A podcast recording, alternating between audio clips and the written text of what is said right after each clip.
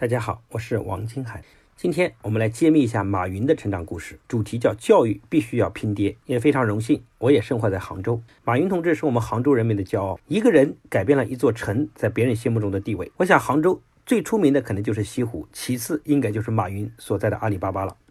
二零一九年教师节的时候，马云宣布正式从阿里退休。二十年的时间，马云构建了一个阿里的帝国。可以说改变整个中国人的生活方式，支付宝、淘宝等等等等。所以我们非常好奇，马云到底是在什么家庭中成长起来的？有没有可能我们的下一代也可能成为下一个时代的马云？所以今天带着这个问题，我们来一起聊一聊阿里巴巴创始人马云的家庭教育故事。别说在教育孩子这件事儿，马云的爸爸还真有几把刷子。一九六四年的九月十号，马云出生在浙江杭州一户普通的人家。马云小时候是个顽童。用现在的话就是个熊孩子，对学习不上心，是老师和同学心中逃课的高手。他身材瘦小，却爱好打架，在一般人看来，这个孩子是没有前途的。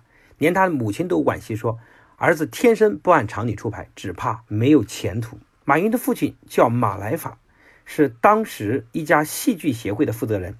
他却没有对马云失望，却认为他自己呢就可以当把铁锹，一天一小铲，尽量来挖掘他的闪光点。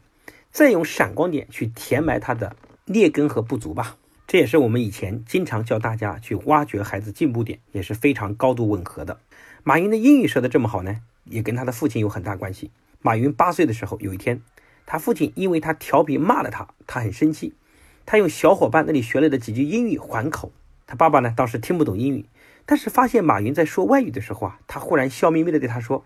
这小子是不是用英语在骂我呢？跟马云说：“有本事你好好学英语，学到你能随心所欲的讲，那样你骂人才痛快呢。”他这句话呢，成为马云日后学好英语的莫大的动力。英语的学习呢，越学越带劲。而且自从这个爸爸发现他对英语有兴趣后啊，他的父亲就骑着自行车带他到西湖边找老外聊天。马云呢，用所学的只言片语和老外聊得特别开心，越聊越过瘾，英语呢也开始越来越带劲儿。各位，你想，在中国改革开放整个大发展的阶段，英语是个非常重要的能力。它不光你能决定把握很多国外的先进的商机，而且你的视野从国内直接拓展到国外。英语能力在未来这个时代依然是长期重要的。所以我每次看到马云这段故事呢，我就跟我家的儿子也约定好，明年暑假带他到西湖边给老外当翻译。所以我想各位父母，你也可以做同样类似的事情。我也看过一个孩子，他非常优秀，他就在长城上，在嘉峪关上给很多老外当翻译，不光锻炼了口语能力，而且托管了孩子走向全世界的视野，而且还得到很多老外的肯定，因为老外经常都会说 very good，所以老外经常逢到事儿就表扬，所以对孩子的鼓励性也非常大。所以我们再回到马云的故事，从初中到高中呢，其他科成绩都很平常，唯有英语成为他最大的闪光点，他几乎包揽了大小英语考试的第一名。但是这个唯一的闪光点也无法遮掩他严重偏科的事实。第一次高考，马云英语全年级第一，数学倒数第一。那么高考落榜后呢？马云和他的表弟要出去打工，到一家宾馆去应聘保安。结果呢，表弟被录取了，马云呢，因为个太矮又被淘汰了。想想看，马云的身高啊，去应试保安还真的是没什么优势。那时候的马云呢，他的心几乎要被敲碎了。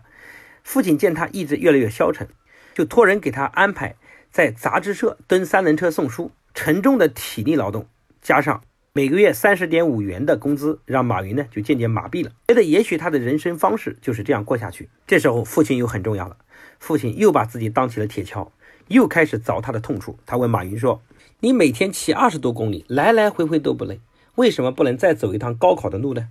父亲的鼓励让马云下了决心参加第二次高考，结果数学只考了十九分，又落榜了。马云呢又直溜的决定要第三遍走高考的路。那父亲是全家唯一没有反对他的人，这个爸爸还是很有智慧的，还给他请了一名杭州市的特级数学老师给他补习。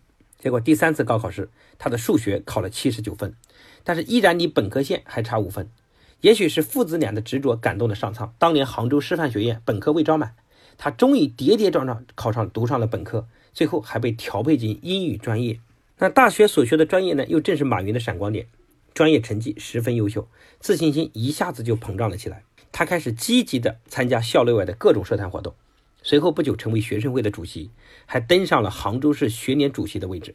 毕业后呢，因为英语的优势，被聘为杭州电子工学院的英语老师，凭着独特的教学方法而选为1995年杭州市十大杰出青年教师。随后呢，作为英语翻译，首次访问美国。在那个阶段接触到因特网。回国后呢，很快就组建了中国第一批网站，叫中国黄页。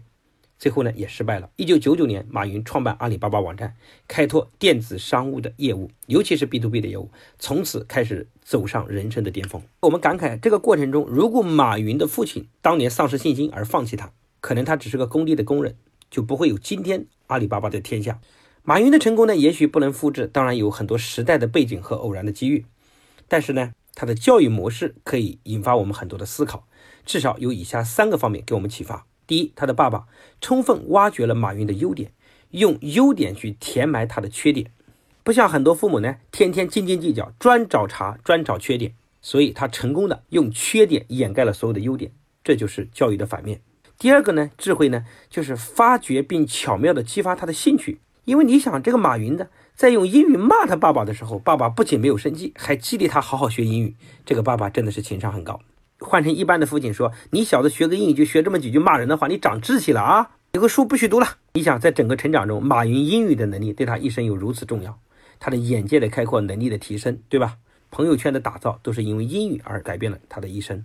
第三个呢，就是在坚持中磨练意志力。想能高考走三次的人也不是一件容易的事儿。这背后不只是孩子要强大，还要一个强大的父母。今天的很多孩子呢，高考考一次失败就放弃了。因为很多父母担心孩子再吃苦、再受委屈，觉得心不忍，很心疼。是一个人呢，如果他不够坚强，品质不够优秀，到了社会上还会经历更大的灾难。我们经常讲一句话，说产品打磨不好，不可以随便出来卖。